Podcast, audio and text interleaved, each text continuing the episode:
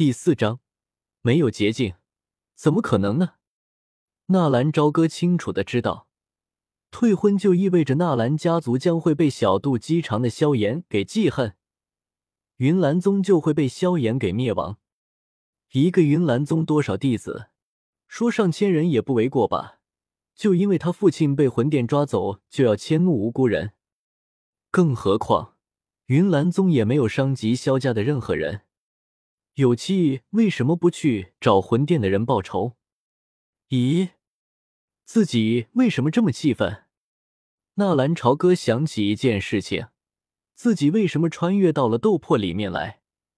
当初在看到这本书的时候，他就为纳兰嫣然打抱不平，内心里总有一种强烈的渴望。纳兰嫣然退婚，到底做错了吗？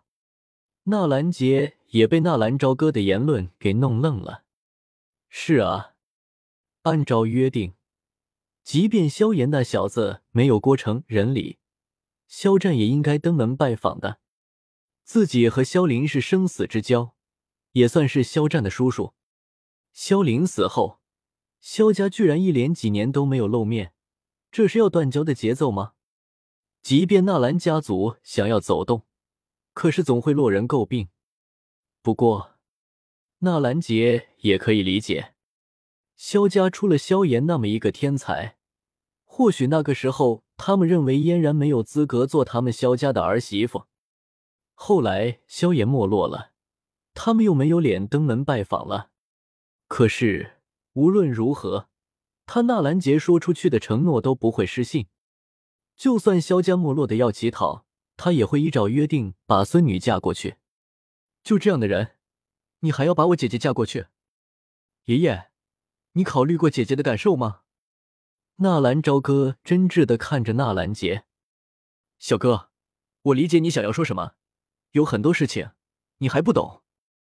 萧家其实，哎，我和你说这些干什么？你目前最重要的就是要勤加修炼，知道了吗？怂恿嫣然退婚的事情，不要再提。纳兰杰说完，又嘱咐了纳兰朝歌几句，然后转身走出了房间。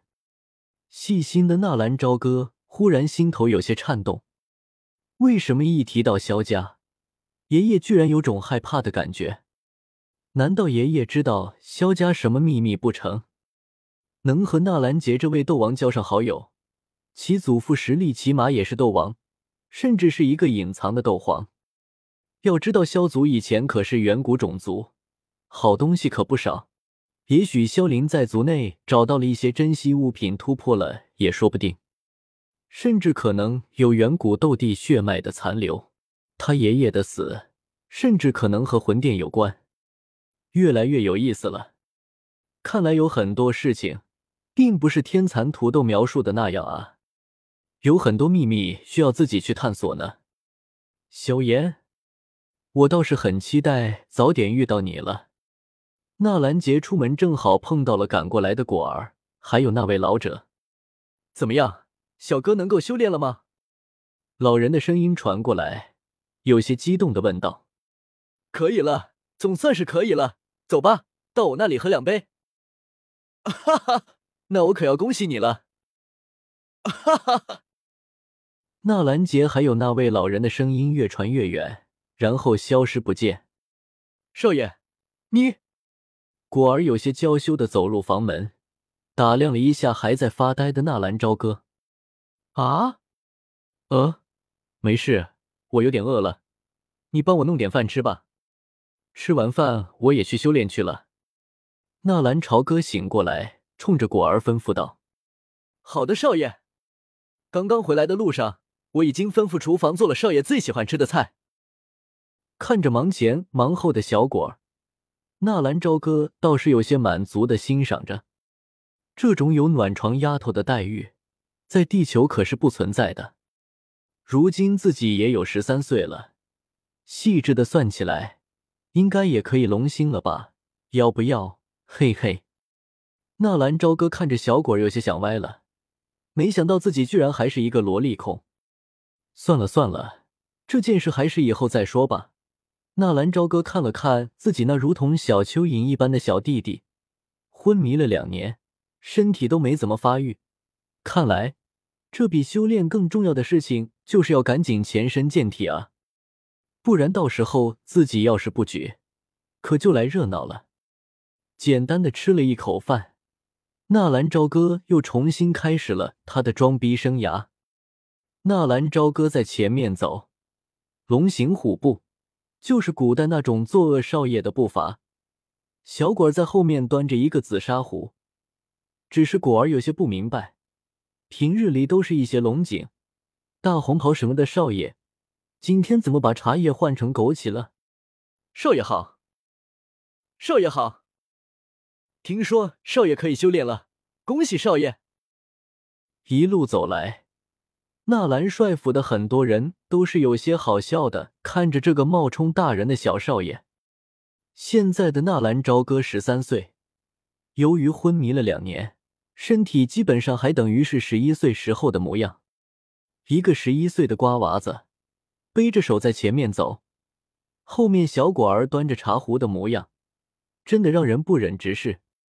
嗯，你们要好好修炼，将来也好随我征战沙场，大杀四方，为我们加玛帝国效力。纳兰杰是加玛帝国的失心元帅，位极人臣，与穆家。密特尔家族并列加玛帝国三大家族，而这三大家族只有纳兰家族人丁稀少，而纳兰家族也只有纳兰朝歌这么一个男丁，所以日后的帅位也非纳兰朝歌莫属。盛宠之下，也没有人跟一个小屁孩较真。是，谨遵小少爷教诲。十几个纳兰家族的子弟纷纷笑着答应，露了个脸。纳兰朝歌立刻又钻回自己的房间，因为父亲和母亲常年住在军营。纳兰嫣然自从加入云岚宗之后就没有回来过，家里还真没有纳兰朝歌能够亲近的人。这样也正好，抓紧时间修炼，在成为斗者之前，没有什么捷径可以走。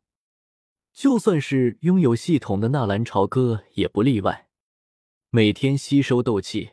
反复锤炼变身术、八门遁甲，尤其是八门遁甲，这个让纳兰朝歌捡了大便宜的八门遁甲，在后期可是大大的有用。八门遁甲，开门开！一月后，纳兰家族的一个山巅小树林，清冷的喝声猛然响起，一道敏捷的影子在林间灵活跳跃。虽然树林间满布了荆棘。但是似乎并没有对他带来丝毫的影响。下一刹那，那道身影忽然在一株足足有十公分粗的小树面前停下了身子，双脚一错，身子半斜，右手握拳，一个猛烈的拳击轰杀在那棵小树上面。我打！砰！一声闷响，小树瞬间被击弯，然后那个身影快速的。又被那弯曲的小树弹了出去。哎，我操！扑通！纳兰朝歌接连后退了十几步，然后脚下被一个石头绊住，整个仰面摔倒在地。